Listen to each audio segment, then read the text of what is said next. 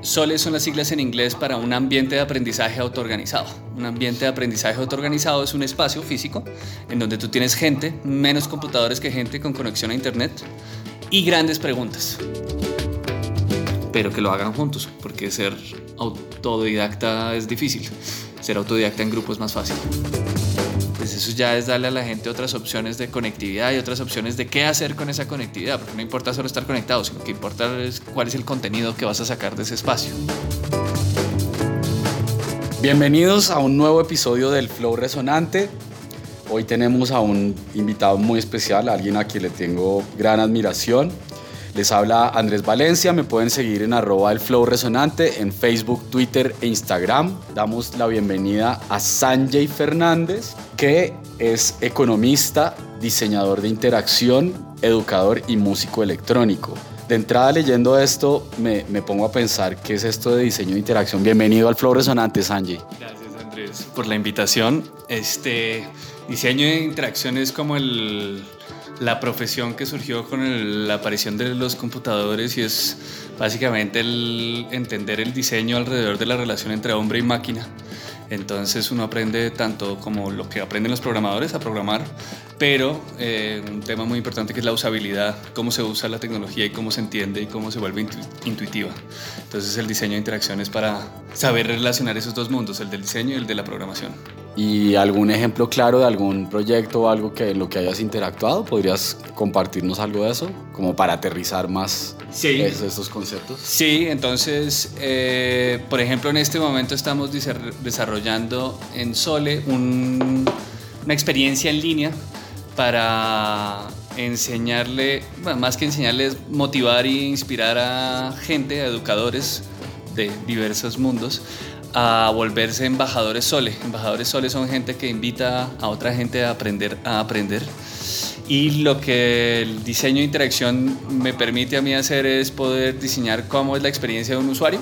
En, ¿no? Alguien que se mete a una web o alguien que usa una app o alguien que usa un programa cómo entra y cómo ve lo que ve y cómo hace lo que va a hacer con esa, con esa herramienta. De alguna manera, cómo se le facilita la ruta al usuario para que pueda encontrar como las herramientas que se está buscando, ¿cierto? Eso, y también cómo entiende uno una, un, un, programa. Básicamente un programa es un, set de instrucciones y de cosas que te permiten hacer cosas. Entonces la pregunta es cómo hacer para que eso sea más entendible, más fácil, ¿no? Tú te metes a tu teléfono y en tu teléfono sabes dónde tienes que espichar, tu intuición te dice que eso te lleva aquí o allá. Eso es lo que un diseñador de interacción hace. Bien, muy interesante. Entre muchas otras cosas, ¿no? Bien, bien, muy bien. Bueno, Sanjay, ¿tú con qué música fluyes? Además, pues eres músico electrónico. Entonces... Pues evidentemente la electrónica me mueve mucho, eh, pero soy melómano de diversidad de géneros, entonces durante mucho tiempo trabajé en la Orquesta Filarmónica de Bogotá entonces exploré muchos géneros musicales en esa época que me gustaron mucho y también digamos que cuando uno viaja tiene la oportunidad de oír cosas, entonces realmente no puedo decirte soy de un área específica pero, o de un género específico, pero me gusta mucho bailar. Entonces la música electrónica bailable me, me gusta ah. mucho, pero también la música electrónica así como rarita experimental me divierte mucho. Y una recomendación, un artista que te guste para que busquemos luego en, en alguna de las redes. Digamos que creo que recientemente alguien que hace cosas que me parecen muy interesantes es Acid Pauli. Eh, y también hay un man que se llama Lorenzo Seni que está haciendo como una electrónica chistosa rara. Vale la pena. Lorenzo Seni, Z. Seni, no, con S, S-E-W-N-I, italiano. Ok, bueno, a los más curiosos de la música electrónica, ahí tenemos un, un dato que nos está contando Sanjay que en realidad la razón por la cual lo estamos entrevistando hoy es porque admiramos mucho su trabajo que está desarrollando desde Sole.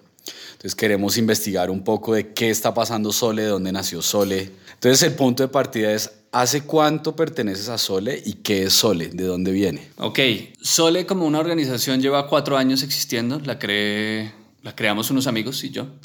SOLE son las siglas en inglés para un ambiente de aprendizaje autoorganizado. Un ambiente de aprendizaje autoorganizado es un espacio físico en donde tú tienes gente, menos computadores que gente con conexión a Internet, casi siempre un computador cada cuatro personas, y grandes preguntas.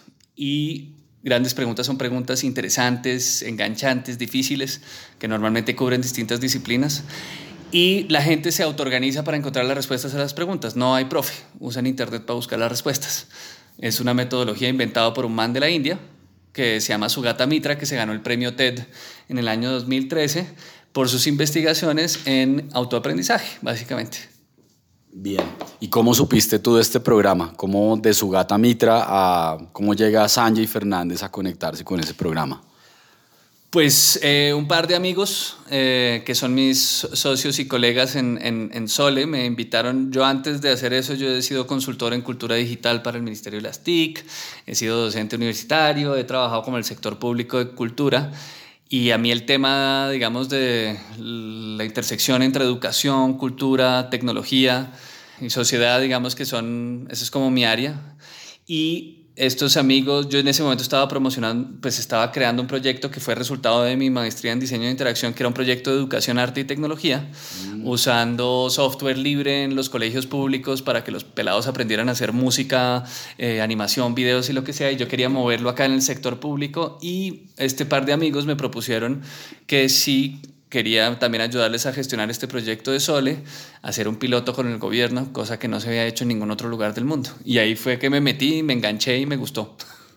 Listo, Sanjay. Hace rato hablabas entonces de, de, autoaprendizaje. Cuéntanos un poco más de qué es lo que hace exactamente Sole Colombia. Entonces, nosotros como organización, con mis colegas que son Felipe Spaz y Juan Pablo Calderón y Adriana Santamaría, montamos una organización para hacer algo que no hace solo en ningún otro lugar del mundo. Solo normalmente lo hacen educadores, eh, investigadores que están probando qué pasa si uno trabaja con unos pelados durante cinco años en esta metodología de aprender haciéndose preguntas usando Internet.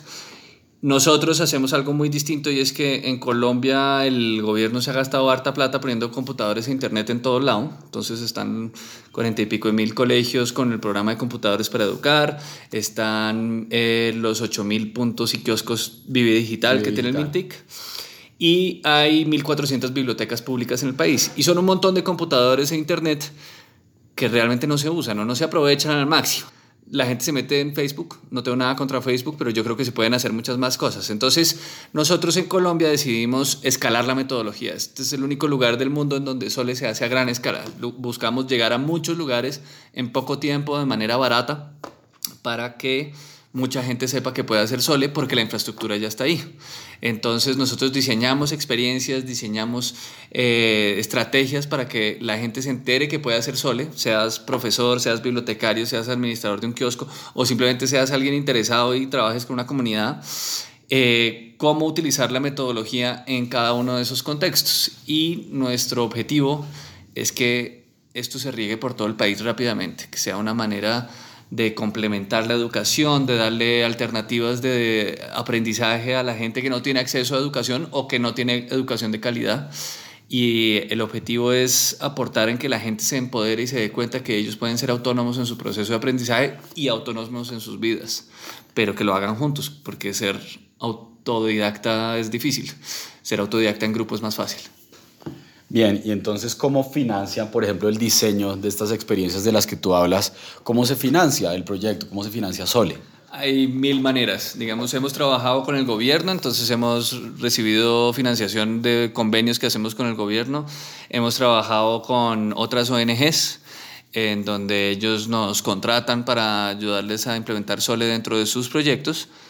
Eh, y también hemos recibido donaciones del sector privado en donde el sector privado nos da sus aportes para poder escalar la metodología, nosotros les proponemos cómo.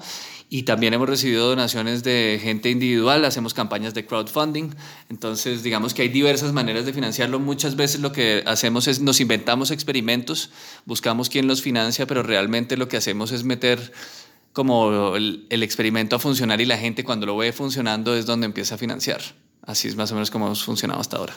Bien, y en este momento, inicio del 2019, ¿cuál es la proyección para este año? ¿Qué se está haciendo? ¿Qué se busca hacer? Pues chévere la pregunta porque ya llevamos cuatro años haciendo esto, ¿no? Y ya llevamos escalando Sole. Sole está en las 1.400 bibliotecas públicas, Sole está en más de 800 colegios alrededor del país, está en más de ciento y pico kioscos Vive Digital. Unos lo hacen, otros no, unos continúan, otros no, pero en general es una comunidad muy vibrante y alrededor de 380 mil personas ya han hecho Sole en estos últimos cuatro años. Entonces estamos en un momento en donde nos estamos dando una pausa para pensar cuál es el siguiente paso. El año pasado empezamos tres cosas que yo creo que son muy, muy bonitas y muy valiosas. La primera tiene que ver con participar del proceso de construcción de paz en este país. Y es que nosotros creemos que Sol es una gran herramienta para resolver el tema de la educación en zonas remotas del país. Es más fácil que llegue el Internet a que llegue un colegio con 12 salones, profesores, eh, a estas zonas que normalmente no han sido atendidas por el Estado.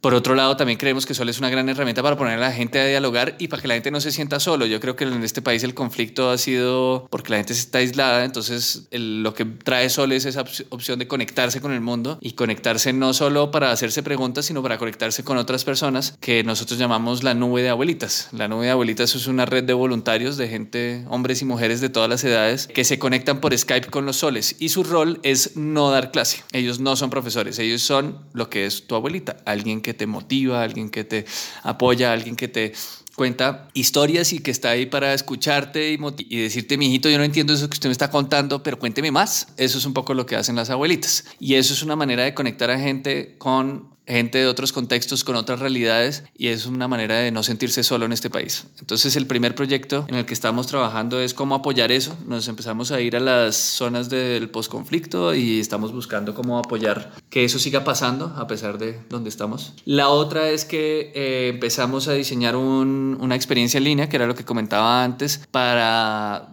es, haga de cuenta un curso en línea para aprender a ser embajador Sole, para poder llevar la metodología a muchos más lugares sin que nosotros tenemos, tengamos que ir presencialmente. Entonces es una experiencia en línea para que la gente se enganche y se enganche con nuestra comunidad de gente que ya está haciendo Sole. Y lo último que hicimos el año pasado fue que nos estamos trabajando con una empresa que se llama American Tower Corporation, que es una empresa que es dueña de torres de eh, telefonía móvil en todo el país y con ellos nos inventamos un proyecto muy bonito para aprovechar el espacio del lote donde está la torre.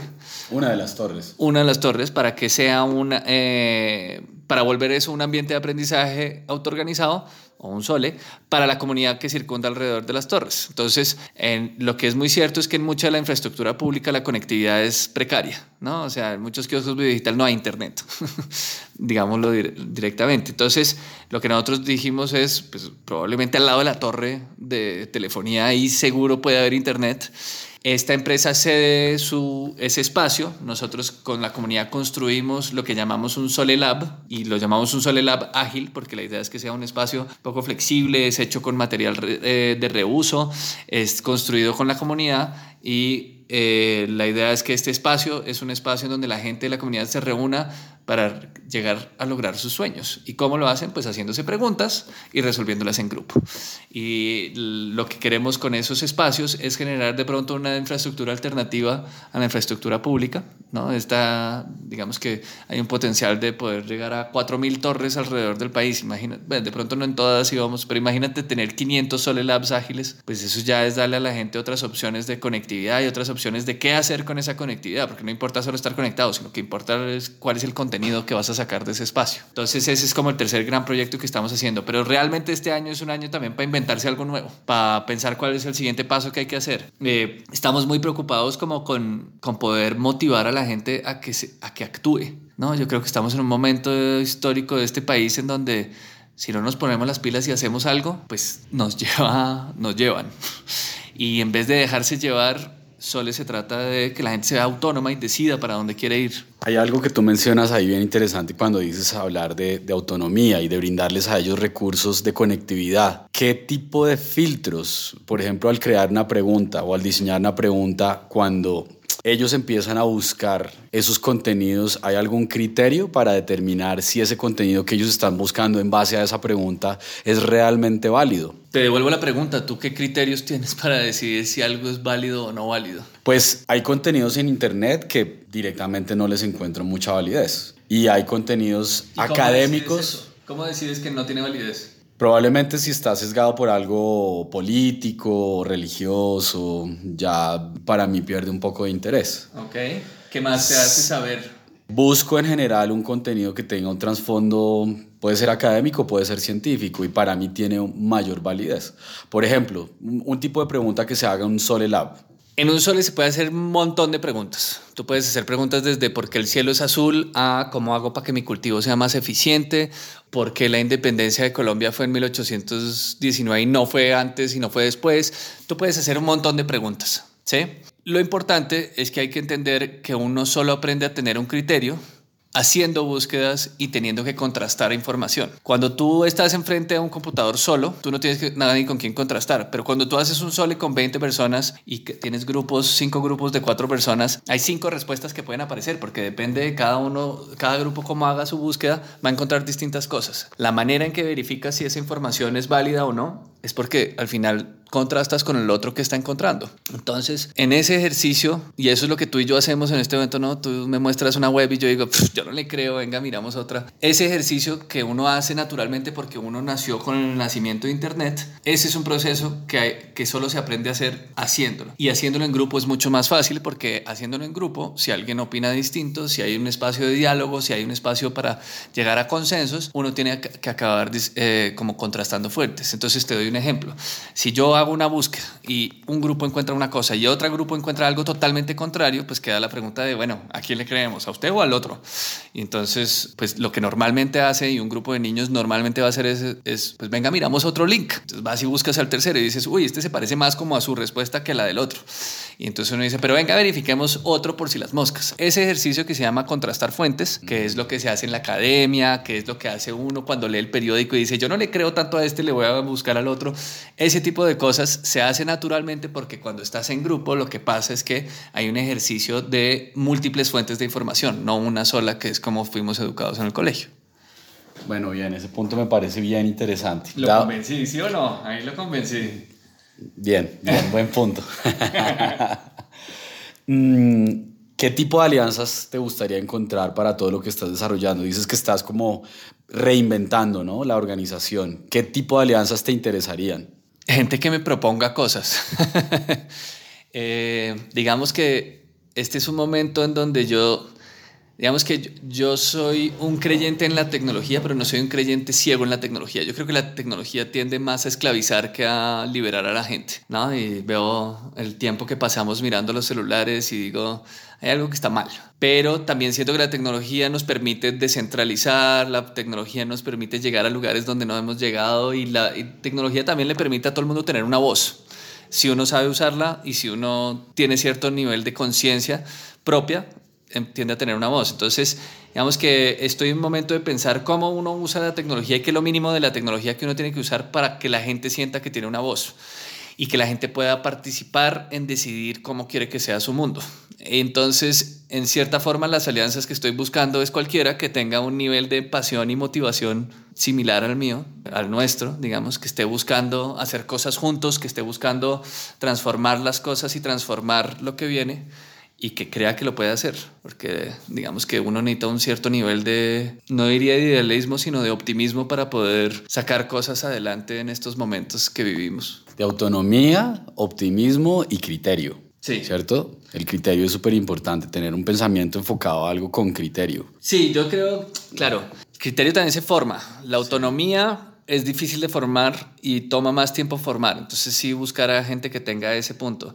Yo creo que también las alianzas tienen que ver con entender los distintos niveles de acción que uno puede tener. ¿no? Uno como persona puede generar cierto cambio, uno como organización puede generar otro tanto y otro como comunidad y otra como país, ¿cierto? Entonces la pregunta es no, no ¿quién, quién tiene la plata para hacer esto, no, es quién tiene las ganas de hacer esto y quién, tiene, quién se imagina qué medios tiene a su alcance para hacerlo.